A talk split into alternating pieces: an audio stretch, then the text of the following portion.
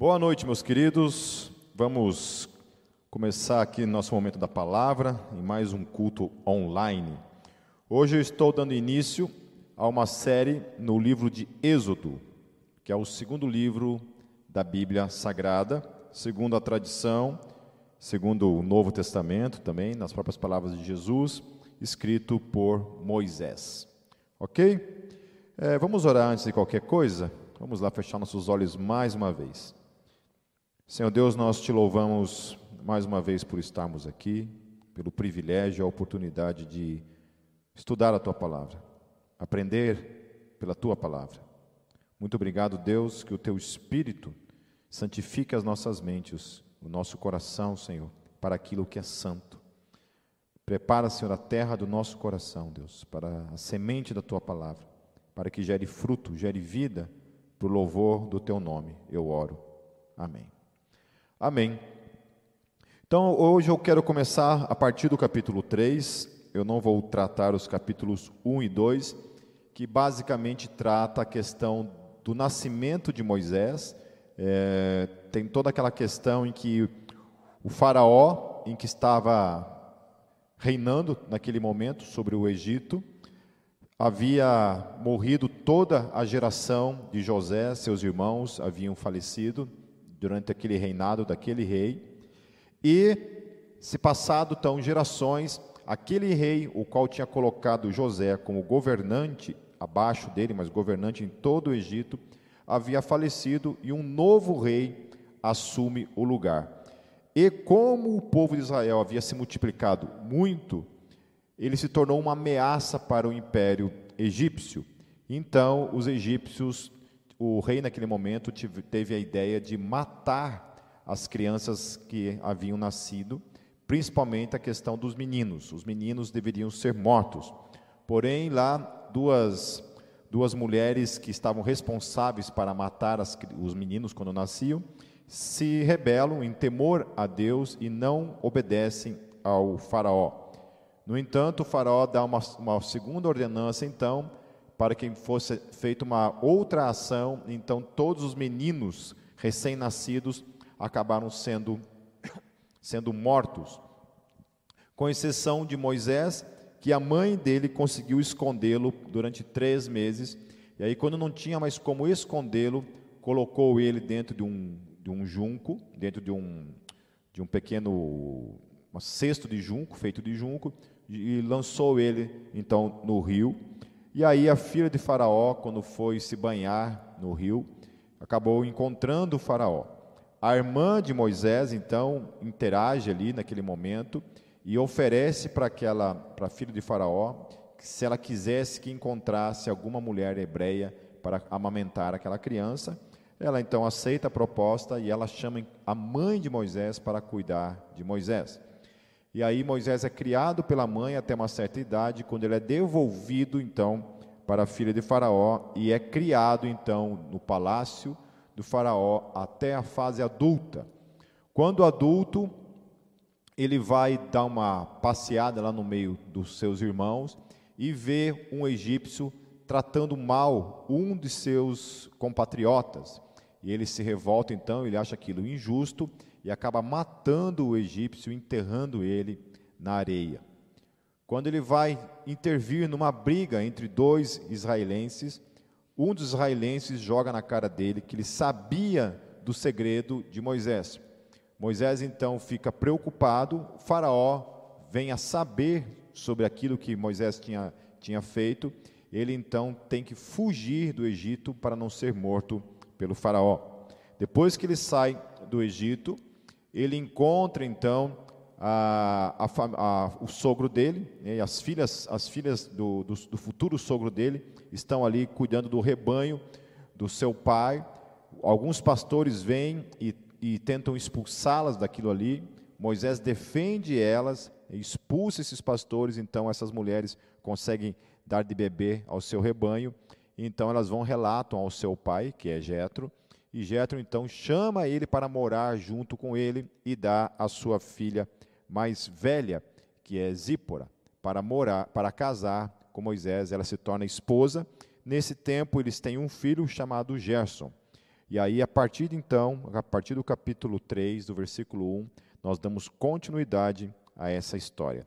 Já um milagre e um ato soberano da parte de Deus a gente já consegue visualizar nessa história, que é o fato de Deus não permitir que Moisés seja morto, né? e do contrário, há toda uma situação que acontece ali em que a mão poderosa de Deus a mão soberana de Deus impede aquela criança de ser morta, de ser comida por algum tipo de crocodilo ou algo nesse aspecto.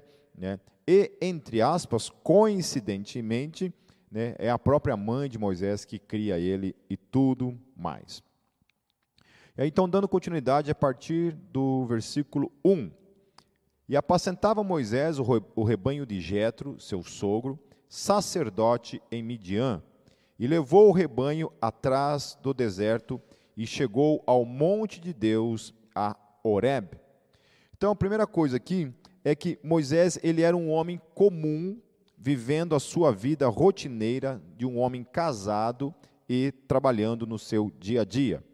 Ele nesse momento ele está com seu filho já, né, já tem um filho chamado Gerson, como havia dito, e ele está de certa forma vivendo a sua vida comum, como qualquer um de nós, vivendo ali talvez muito feliz, já realizado, porque possuía já alguns bens, era casado, tinha sua família já constituída, estava vivendo a sua vida normal, como muitas das pessoas naquele contexto histórico. Porém, algo está prestes a acontecer que irá mudar a história de Moisés para sempre. Aquele homem jamais sonhou na vida dele, vivendo na sua vida simples no dia a dia, ele está ali vivendo e jamais sonhara, jamais tivera o sonho de algo que está por vir sobre a vida dele. Né? Moisés jamais sonhou aquilo que Deus irá realizar na vida dele. Porém, algo então está para acontecer. Aí no capítulo 2, e apareceu-lhe o anjo do Senhor em uma chama de fogo no meio de uma sarça, e olhou, e eis que a sarça ardia no fogo, e a sarça não se consumia. Então, aqui a palavra que fala anjo do Senhor, essa palavra Senhor, no hebraico, que é Yahvé, é, que é o tetragrama, né, que é YWH e WIH, que é o tetragrama. Então, apareceu o anjo de Yahvé, que apareceu ali. A gente vai falar bastante sobre essa questão dos nomes de Deus que aparece ali, né, tanto em Gênesis quanto em Êxodo, esses nomes de Deus que são revelados né, já logo nos primeiros livros da Bíblia. Continuando no versículo 3, e Moisés disse: Agora me virarei para lá e verei esta grande visão, porque a sarça não se queima. E vendo o Senhor que se virara para ver, bradou Deus a ele do meio da sarça e disse: Moisés, Moisés? Respondeu ele: Eis-me aqui. Então, novamente aparece a palavra Senhor, que no caso é Yahvé, e aparece também a palavra Deus aqui, que no caso é Adonai, ok? É, desculpa, Elohim. Então, Deus aqui no texto está tá, tá propondo uma coisa muito interessante, que a gente tem aqui um Deus que se revela a Moisés. Moisés parece estar vivendo a vida dele, né, ainda que tenha sua fé em Deus, mas é Deus quem se apresenta para Moisés e vem ao encontro dele. Então, o chamado não é algo que parte de nós mesmos. O chamado não é algo que nasce simplesmente da vontade humana. Sempre é fruto da revelação de Deus na nossa vida. Né? O nome dessa mensagem é o chamado de Moisés. Então, nós vamos falar sobre o chamado de Moisés e também algumas coisas que a gente pode aprender acerca do nosso próprio chamado. Amém? Então, a gente vê aqui Deus falando, Deus se apresentando, Deus vindo atrás de Moisés. Então, não é Moisés que vai até Deus, é Deus que vem e se apresenta e se revela para Moisés. Aqui uma coisa muito bonita, que é uma, algo que sempre acontece quando Deus chama, e a gente vê isso acontecendo em todo o Antigo Testamento, especialmente, que quando Deus fala, Deus se revela, é automático do coração daqueles que recebem essa revelação, recebem esse chamado, sempre responderem em prontidão ao chamado: Eis-me aqui. Eis-me aqui é, em outras palavras, dizer: Fala, Senhor, qual é a tua vontade, qual é o teu querer para a minha vida. Isso deve ocupar sempre o nosso coração, essas palavras, né? Eis-me aqui, usa-me, faça de mim segundo a tua vontade. No versículo 5, e disse: Não te chegues para cá, tira os sapatos de teus pés, porque o lugar em que tu estás é terra santa. Então, até hoje, se, em algumas culturas, ainda se tem essa, essa, esse costume de quando você vai entrar em algum templo, né, em algum lugar sagrado, você tira a sandália dos teus pés para você entrar nesse lugar. Então aqui Deus está então falando com ele aquilo que de certa forma já era um hábito né, de, algumas, de algumas culturas ao derredor. Aquela questão que nasce então, mesmo vindo da cultura, da revelação de Deus universal, de que aonde Deus habitava deveria se haver reverência. Né, uma reverência então de que as pessoas deveriam entrar na presença de Deus descalças. No versículo 6, disse mais: Eu sou o Deus de teu pai, o Deus de Abraão, o Deus de Isaque e o Deus de Jacó. E Moisés encobriu o seu rosto, porque temeu olhar para Deus. Eu acho tremendo essa, essa, esse aspecto da revelação de Deus, né? quando acontecia isso, de que havia temor diante da presença de Deus. Deus é um ser poderoso que se revela como um Deus de amor, mas quando Deus se revela para a gente, sempre gera essa questão do temor. Por isso é muito importante a gente ter temor a Deus. Não é medo de Deus, mas é temor pela sua santidade, temor pelo seu poder, temor pela sua grandeza. Amém, queridos? Porque muita gente perdeu temor a Deus, até mesmo medo de Deus, mas principalmente a questão do temor de Deus. a gente deve ter temor, respeito por Ele, porque Deus é esse ser grandioso, poderoso, cuja presença gera em mim e gera em todos nós tremor e temor diante da tua presença. Então, aqui agora, Deus se apresenta como Elohim, né, que do plural vem de El. El é Deus na língua cananeia. Né? A primeira palavra que está ali sendo tratada, então, é El, e Elohim nada mais é do que o plural de El. Então, Elohim é o plural de El. O significado de Elohim ou El é simplesmente Deus. Ou ele pode ser usado tanto para Deus né, de Israel, quanto para qualquer outro Deus, Elohim pode ser usado. Então, ele é plural e singular ao mesmo tempo. Ok? E Elohim, ele é o primeiro nome designado para Deus na Bíblia sagrada. Então, lá quando você lê, lê Gênesis capítulo 1, versículo 1, né, no princípio criou Deus os céus e a terra. Então, ali, no princípio criou Elohim os céus e a terra. Então, El, Elohim, Theos, Deus, pode ser usados em outras línguas para designar outros deuses também. Porém, Deus usou desses termos usados também para outros deuses, para designar como o único que de fato pode ser classificado como Deus, como Elohim, como El, como Theos. Ainda que essas, esses termos, essas palavras, esses nomes sejam usados em outras culturas, inclusive entre os cananeus, para se designar, para se referir a outros deuses, Deus chama esses nomes somente para si, dizendo que não há outros deuses, não há outros El, não, é, não há outros Elohim, não há outro Theos, não há outro Deus a não ser Ele. Amém, queridos? Então, pois Ele é, de fato, o único Deus.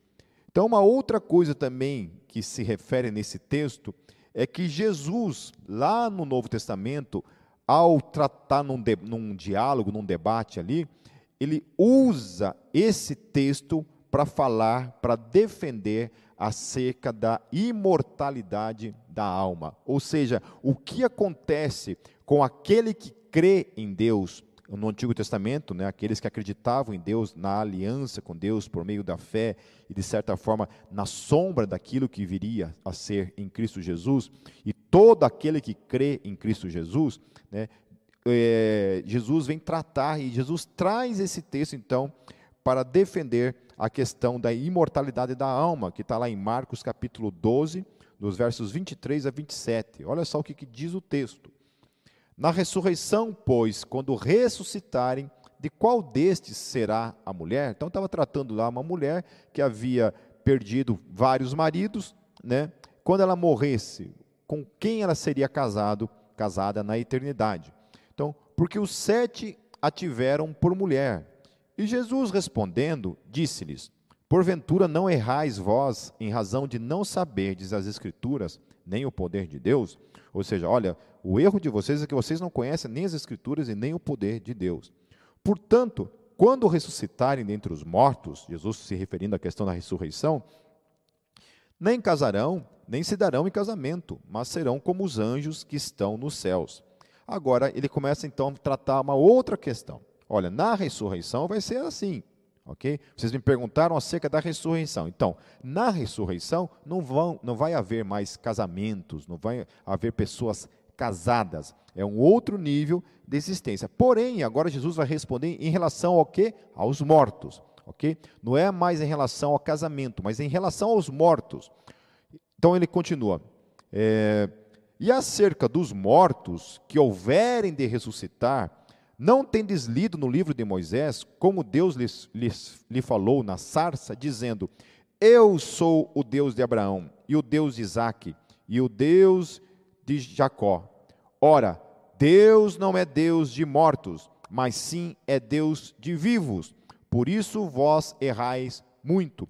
Então Jesus está dizendo que esse texto lá de Êxodo, quando Deus se apresenta para Moisés, falando que ele era o Deus de Abraão, o Deus de Isaac, o Deus de Jacó, o Deus dos pais dele, que já haviam falecido, esses patriarcas que já haviam morrido, ele está dizendo aqui nessas palavras, Jesus, que eles estavam vivos, não estavam mortos, porque Deus não é Deus de mortos, Deus é Deus de vivos. Amém? Aleluia e glórias a Deus. Então, todo aquele que crê, que creu, que crê e que há de crer, todos esses que creem que estão em Cristo, estão vivos e vivos para sempre. Aleluia e amém, porque já possuem a vida eterna. Ainda que seus, seus corpos morram nesse mundo, né, você vai, você sofre o poder da morte nesse mundo, você, o ente que você é, a, a tua, a tua, o teu espírito, a tua alma permanece existindo viva diante de Deus. É isso que o texto fala, porque Deus não é Deus de mortos, Deus é Deus de vivos. A partir do versículo 7, e disse o Senhor: Tenho visto atentamente a aflição do meu povo que está no Egito, e tenho ouvido o seu clamor por causa dos seus exatores, porque conhecia as suas dores. Portanto, desci para livrá-lo da mão dos egípcios e para fazê-lo subir daquela terra, a uma terra boa e larga, a uma terra que mana leite e mel, ao lugar do cananeu e do eteu e do amorreu e do perizeu e do Eveu e do Jebuseu. E agora, eis que o clamor dos filhos de Israel é vindo a mim, e também tenho visto a opressão com que os, com que os egípcios os oprimem. Vem agora, pois eu te enviarei a Faraó para que tires o meu povo do Egito. É, isso tem a ver também, só um pouquinho aqui, meus queridos. tem a ver com aquilo que Deus havia prometido lá em Gênesis capítulo 15, nos versos 13 a 16. Então, Deus está falando agora para Moisés que ele havia feito uma promessa lá atrás para Abraão, certo? E agora era o tempo dessa promessa se cumprir. Mas olha que interessante, porque lá em Gênesis no capítulo 15, no verso 13 a 16, diz por que, que Deus não cumpriu aquela promessa naquele tempo. Por que, que Deus protelou essa, essa, essa promessa, o cumprimento dessa promessa, e só agora estava chegando o tempo de Deus cumprir essa promessa para com Israel. Então, diz assim o texto, Gênesis capítulo 15, versos 13 a 16. Então disse a Abrão: Saibas de certo que peregrina será a tua descendência em terra alheia e será reduzida à escravidão. Olha só, Deus havia falado para Abraão que a descendência dele seria escrava no Egito. E será afligida por 400 anos. Portanto, qual foi o período de escravidão em que eles permaneceram escravos? 400 anos eles permaneceram escravos. É isso que Deus havia profetizado e dito em relação a essa descendência que estava lá. Então Israel permaneceu escravo dos egípcios durante, durante 400 anos. Mas também eu julgarei a nação a qual ela tem de servir. Ou seja, Deus permitiria que eles ficassem esse tempo como escravos, porém Deus traria juízo sobre esta nação. Ainda que ele permitisse que Israel permanecesse como escravo durante todos esses quatro séculos, ele traria juízo sobre essa nação. É... Mas também eu, eu julgarei a nação a qual ela tem de servir, e depois sairá com grande riqueza e tu irás a teus pais em paz, em boa velhice serás sepultado. E a, e a quarta geração toma, tornará para cá, porque a medida da injustiça dos amorreus não está ainda cheia. Então, por que que Deus não havia cumprido aquela promessa na geração de Abraão, ou simplesmente nos filhos de Abraão? Porque precisava passar tanto tempo para que então a promessa de Deus começasse a se cumprir no tempo e na história. E a razão é essa: que a terra que seria tomada, a terra onde eles habitariam, o povo que habitava naquela terra não havia ainda chegado à medida do limite máximo da sua iniquidade. Então Deus não podia ainda julgar aquela nação. Deus ainda não, não tinha ainda, a medida não havia extrapolado, não havia transbordado o cálice da iniquidade daquele povo, então Deus ainda não, não traria juízo sobre eles, mas o tempo daquele juízo viria, em algum momento viria, quando então transbordaria o cálice da iniquidade, o cálice do pecado, e então Deus traria juízo sobre aquele povo. Amém. Que coisa tremenda isso, né? E isso é algo assim, quando a gente vê algumas coisas catastróficas acontecendo né, no mundo, e a gente às vezes não consegue conceber que a mão de Deus pode estar por trás dessas coisas. É, tanto numa questão de um desastre natural contra alguma outra coisa, Deus ainda continua sendo juiz, Deus ainda continua julgando a, a iniquidade desse, desses povos ou da, de, de, certos indivíduos no seu dia a dia. Deus continua agindo. Amém, queridos? Então, nós temos que entender que quando Deus usa Israel, então, depois nós vamos estudar mais para frente isso, quando Deus usa Israel para atacar essas nações, matar, destruir essas nações, Israel é a mão de juízo de Deus para com essas nações que haviam então excedido a medida da iniquidade. Então Deus usa Israel para levar juízo para aqueles povos. Amém? Então, assim, a gente não consegue conceber muitas vezes né, seres humanos sendo usados para perpetuar o juízo da parte de Deus para com outras, outros seres humanos ou para com outras vidas. A gente acha isso meio que inconcebível. Biblicamente falando, isso é um fato, é algo que acontece ali. Deus usa realmente Israel. Amém? Então a gente não tem nenhuma dificuldade de entender, por exemplo, Deus lá por meio do dilúvio né, traz um juízo e mata toda toda a vida sobre a terra, com exceção daqueles que estavam na arca. E a mesma coisa então acontece por meio de Israel. Deus dá essa terra para Israel de modo profético. Quando Deus profetiza essa terra, é porque Deus então já está profetizando que a, a iniquidade daquele povo chegaria a tamanho limite que aquela terra então seria dada para Israel, e Israel seria a mão de Deus para juízo sobre aquela terra. Então, Deus aqui usa o, também uma outra coisa que vai acontecer aqui também, é que Deus está provocando em, em Moisés uma coisa interessante, porque Moisés ele tinha nele esse senso de justiça muito forte. Fato é que ele está lá, né, olhando um egípcio é, surrando um, um hebreu, o que, que ele faz? Ele se, ele se volta contra o egípcio por achar aquilo injusto e ele mata esse egípcio. Outro dia ele está lá de novo, lá vendo né, a, a, vida das pessoas no seu dia a dia.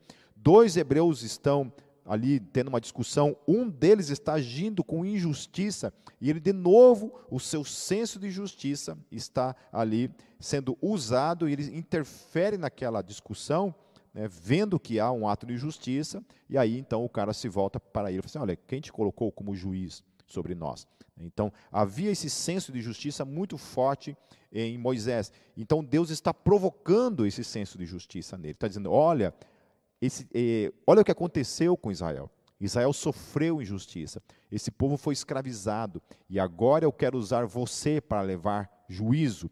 Então, nesse momento, né, Deus está provocando então esse senso de justiça dele. Deus quer usar esse senso de justiça para levar o seu juízo, o juízo de Deus por meio da vida dele para com aqueles egípcios.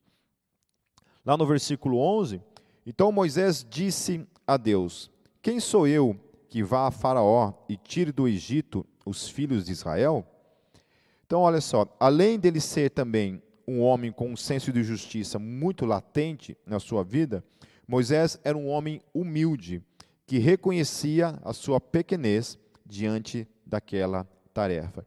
Então, Moisés não foi um homem que, mesmo ouvindo da parte de Deus, que Deus queria usá-lo, ele não bate no peito dizendo assim, eu sou o todo-poderoso, que vou simplesmente, né, Deus quer usar um homem como eu, eu sou o cara ideal para isso. Não, ele é humilde, ele reconhece a sua pequenez, ele reconhece a sua incapacidade diante de Deus. E Deus gosta de usar pessoas assim. Como Deus gosta de usar pessoas que se sentem incapazes, que acham que, que realmente não conseguem por si mesmos. Né? Isso é, é digno, é louvável no coração de pessoas que têm esse coração assim quebrantado diante de Deus, que reconhece que é pequeno e que é incapaz de ser usado simplesmente por Deus, por seus próprios meios, por suas próprias forças. É, no versículo 12, e disse, Deus dizendo, e disse: Certamente eu serei contigo, e isso te será por sinal de que eu te enviei. Quando houveres tirado este povo do Egito, servireis a Deus neste monte. Aqui Deus deixa claro para Moisés que o êxito, no caso, diante da desculpa que ele está dando, diante do não desculpa, né, diante daquilo que ele está tendo como visão de si mesmo, Deus então fortalece algumas coisas para que ele entendesse que ele poderia ir confiante, não na, na sua própria força, não na sua capacidade, mas em algo muito maior, muito mais poderoso. Então aqui Deus deixa claro para Moisés que o êxito estava no plano dele para Moisés, que viria justamente da parte de Deus o cumprimento daquilo e não de Moisés. Então, era Deus que estaria presente naquele plano. O plano era de Deus e não de Moisés. Era o plano era de Deus e não de Moisés. E era Deus quem iria cumpri-lo no tempo e na história por meio da vida de Moisés. Isso é algo poderoso. E a gente vai ver no final a conclusão disso e a, qual a praticidade disso na nossa vida. Né? Então, Deus estava dando para ele um plano, Deus estava dando para ele um projeto, um chamado na vida dele, e Deus estava dizendo para ele, ainda que ele se sentisse incapaz, ainda que ele se sentisse pequeno diante de Deus, ainda que ele tivesse esse senso de justiça muito latente na sua vida, Deus está falando para ele assim: olha, não é, de, não é por você, você vai ser só um instrumento, você vai ser só o vaso a ferramenta a qual eu vou utilizar para operar a minha vontade, os meus planos, o meu chamado. Então, o chamado de Deus para a nossa vida. É Ele que nos chama. E se Ele nos chama para algo, Ele é o autor que vai nos dar toda a capacitação, todo o poder, tudo o que é necessário para a realização do seu projeto. Amém? Então não depende de nós. Não é o nosso poder, não é a nossa força, porque não é o nosso plano não é o nosso projeto, não é o nosso chamado. Não, é, não somos nós que criamos simplesmente um chamado. Isso vem da parte dele para as nossas vidas. Se Deus tem um plano, ele já tem o cumprimento também do seu plano na sua mente e a forma como nós chegaremos a ele. Nada pode impedir o cumprimento deste plano, nem a nossa incapacidade é uma pedra que impedirá esse plano de se cumprir em nossas vidas. Aleluia e amém. Se o nosso chamado vem dele, então o plano dele se cumprirá, se cumprirá em nome de Jesus. Amém. No versículo 13, então disse Moisés a Deus: Eis que quando eu for aos filhos de Israel e lhes disser: O Deus de vossos pais me enviou a vós, e eles me disserem: qual é o seu nome? Que lhes direi? Então, o que, que ele está falando aqui, Moisés? Moisés está falando assim: olha, quando a gente for lá, chegar lá no Egito, né, ter que falar com o, o povo de Israel, para convencê-los desse plano, disso que o Senhor está propondo, eles vão perguntar qual Elohim te enviou, qual desses deuses que enviou para vocês. Nós temos que entender o seguinte: já faziam 400 anos que aquele povo estava ali, então aquele povo já estava rodeado de deuses para todos os lados. E como eu falei, a palavra Elohim significava também deuses, não apenas Deus, mas também deuses. Então, Elohim também propõe uma pluralidade. Ok? No versículo 14, e disse Deus a Moisés: Eu sou o que sou. Disse mais: Assim dirás aos filhos de Israel: Eu sou, me enviou a vós. Então, finalmente, nós temos então a palavra Yav, né, ou YHWH, que é o tetragrama. E no grego, essa palavra é eimi. Então, quando a gente vai lá para a Septuaginta, que é a tradução do hebraico para o grego, que foi feito, foi traduzida muitos anos antes de Cristo, né, quando o Novo Testamento se inicia e a mensagem do Evangelho é pregada, é, é muito tremendo isso, né? Porque uma das coisas que havia acontecido ali é que o grego era a língua universal. No império todo as pessoas se comunicavam por meio do grego. Então, um, um israelita, quando falava com o romano, ao invés de usar o latim, eles falavam em grego.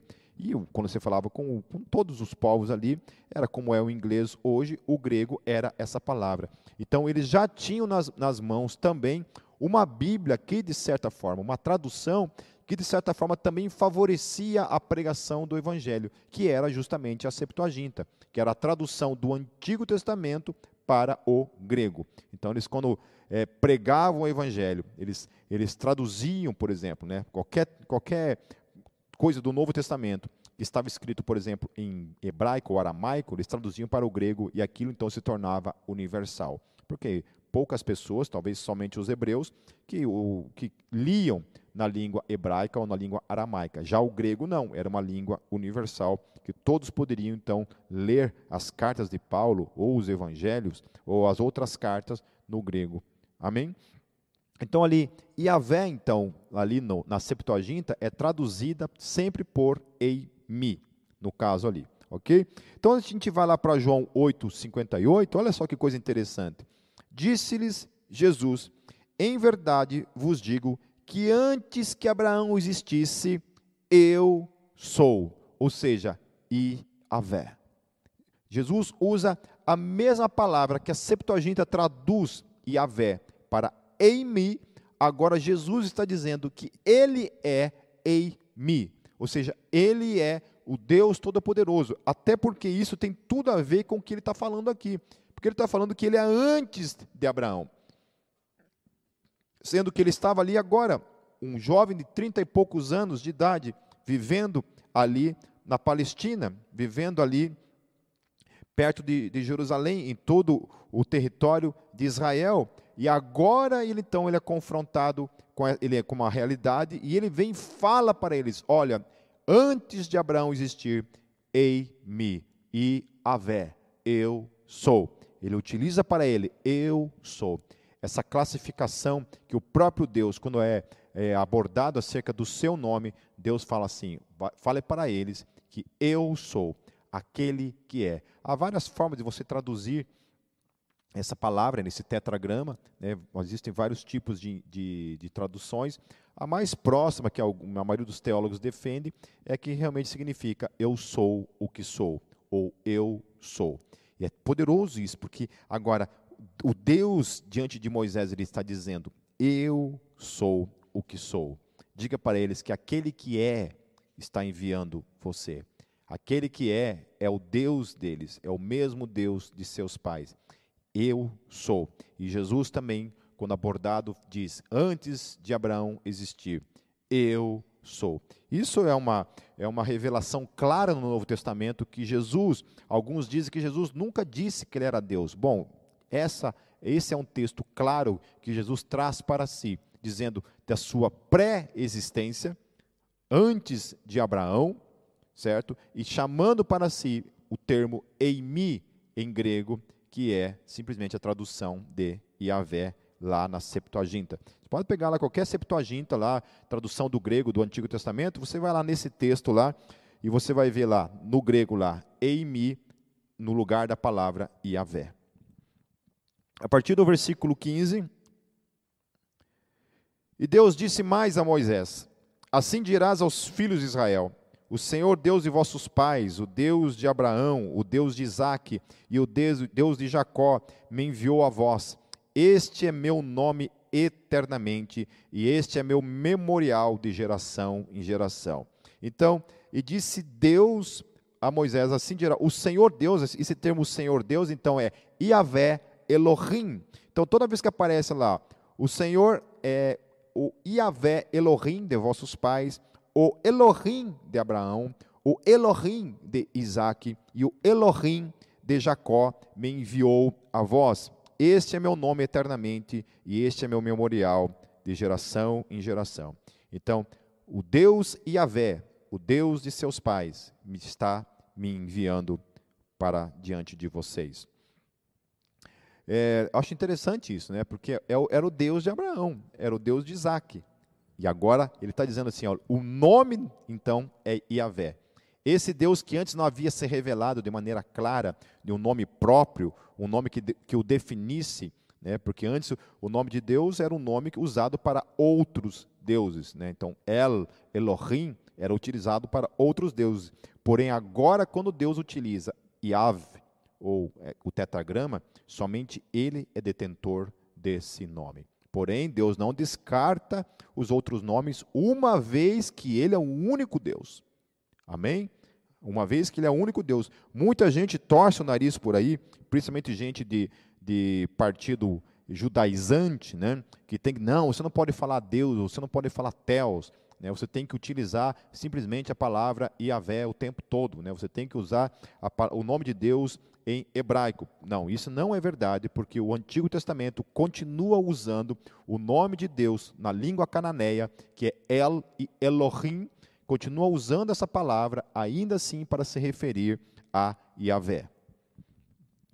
É, Moisés, Moisés então estava debaixo da autoridade do grande Iavé, ou do grande eu sou. O mesmo que se tornou carne depois em Cristo Jesus. A mesma autoridade, portanto, que foi dada a Moisés, aquela autoridade que estava sobre ele para ir e levar libertação, levar liberdade para o povo do Egito, agora também essa mesma autoridade desse que também se conclama como o grande Iavé, que, é, que existia antes de Abraão, aquele que diz: Eu sou antes de Abraão aquele que traz sobre si a identidade de que ele é o que é, Jesus Cristo de Nazaré. Agora, a mesma autoridade é trazida sobre a sua igreja. Nós, portanto, todos aqueles que caminham com Cristo Jesus, em obediência ao seu chamado, estão debaixo do grande eu sou, debaixo desse Deus chamado Yahvé, que é Cristo Jesus. Amém. No versículo 16, diz assim: Vai e ajunta os anciãos de Israel e dize-lhes: O Senhor Deus de vossos pais, o Deus de Abraão, de Isaac e de Jacó, me apareceu, dizendo: Certamente vos tenho visitado e visto o que vos é feito no Egito. Então, novamente, Yahvé Elohim. Amém? Yahvé, o Elohim de vossos pais, está se revelando. Amém. No versículo 17: Portanto, eu disse Far-vos-ei subir da aflição do Egito à terra do Cananeu, do Eteu, do Amorreu, do Perizeu, do Eveu e do Jebuseu, a uma terra que mama, que mana leite e mel. Se Deus havia prometido que assim seria, então assim seria. Versículo 18: E ouvirão a tua voz, e irás, tu com os anciãos de Israel, ao rei do Egito, e dir-lhe: Eis, o Senhor Deus dos Hebreus nos encontrou. Agora, pois, deixa-nos ir caminho de três dias para o deserto, para que sacrifiquemos ao Senhor nosso Deus. Eu acho tremendo isso, né? porque Deus está dizendo assim: olha, vá e eles vão te ouvir. eles irão te ouvir. A, a soberania de Deus, Deus está garantindo que a sua soberania garantirá que as pessoas ouvirão o chamado de Moisés na vida deles. Amém, queridos? Então é isso, quando Deus te chama, Deus já tem um projeto, Deus já tem um plano das vidas que você atingirá por meio do seu chamado, por meio do seu ministério, por meio daquilo que Deus confiou na sua vida. Eu não sei se é um, se é dois, se é três, se é um milhão, se é um bilhão de pessoas que serão atingidas pela minha e pela tua vida. Eu só sei que quando Deus nos chama, Deus nos envia para um chamado, Ele tem exatamente aqueles que você será um instrumento de transformação, um instrumento nas mãos dele de libertação, para a glória do nome dele. Amém. Então Deus lhe garante, Deus garante a Moisés que ele seria ouvido, que Yahvé Elohim dos hebreus iria na frente, para que sacrifiquemos. O chamado era para que o povo saísse, para que o, para que o povo vivesse para ele, vivesse para a glória dele, para que sacrificasse a Yahvé, o Elohim dos hebreus. No versículo 19, eu sei, porém, que o rei do Egito não vos deixará ir, nem ainda por uma mão forte, porque eu estenderei a minha mão e ferirei ao Egito com todas as minhas maravilhas que farei no meio dele, depois vos deixará ir. Então, antes de Deus tirar Israel da terra do Egito, ele traria, antes de tudo, justiça, juízo sobre, a, sobre os egípcios. É isso que o texto está chamando e falando. No versículo 21, e eu darei, darei graça a este povo aos olhos dos egípcios, e acontecerá que, quando sairdes, não saireis vazios, porque cada mulher pedirá à sua vizinha e à sua hóspeda joias de prata e joias de ouro e vestes, as quais poreis sobre vossos filhos e sobre vossas filhas, e despojareis os egípcios. Amém.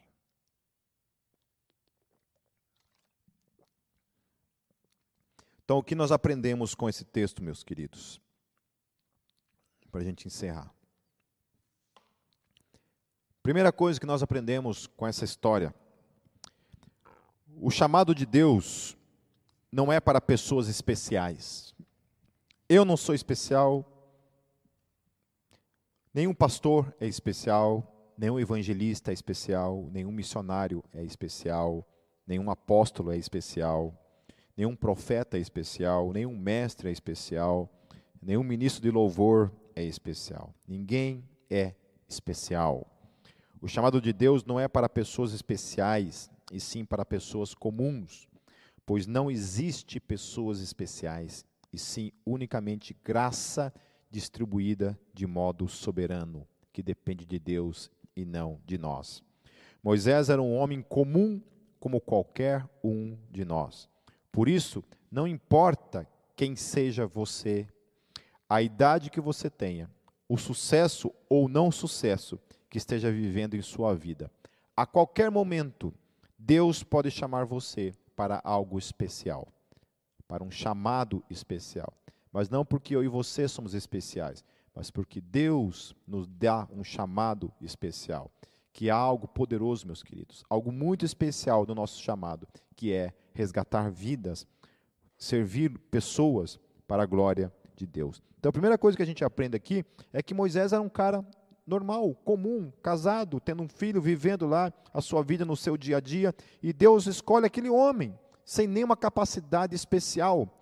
Deus olha para ele e fala assim: é esse que eu vou usar. Então qualquer pessoa poderia ter sido usada por ele, mas ele soberanamente decide usar aquele homem ao qual ele já havia salvo, já havia salvo naquele momento lá, quando bebê ainda. A segunda coisa que a gente aprende nessa, história é que todo chamado se inicia sob a consciência, sob a consciência de. É, deixa eu ver aqui, acho que eu digitei errado aqui. Ah, desculpa, voltando. Todo chamado se inicia debaixo da consciência daquele a quem você serve, de que aquele que você serve é santo e exige de você reverência e seriedade com a sua santidade. Então, a outra coisa também, que todo chamado tem que estar alicerçado sobre esse fundamento de que aquele o qual nós estamos nos colocando debaixo, que está nos chamando para obedecê-lo, é santo e exige de nós uma vida de santidade. Amém, meus queridos? Porque o que acontece é o seguinte: se nós não temos muito claro na nossa vida que Deus é um Deus santo, isso fatalmente não gerará em nossas vidas uma vida de santidade.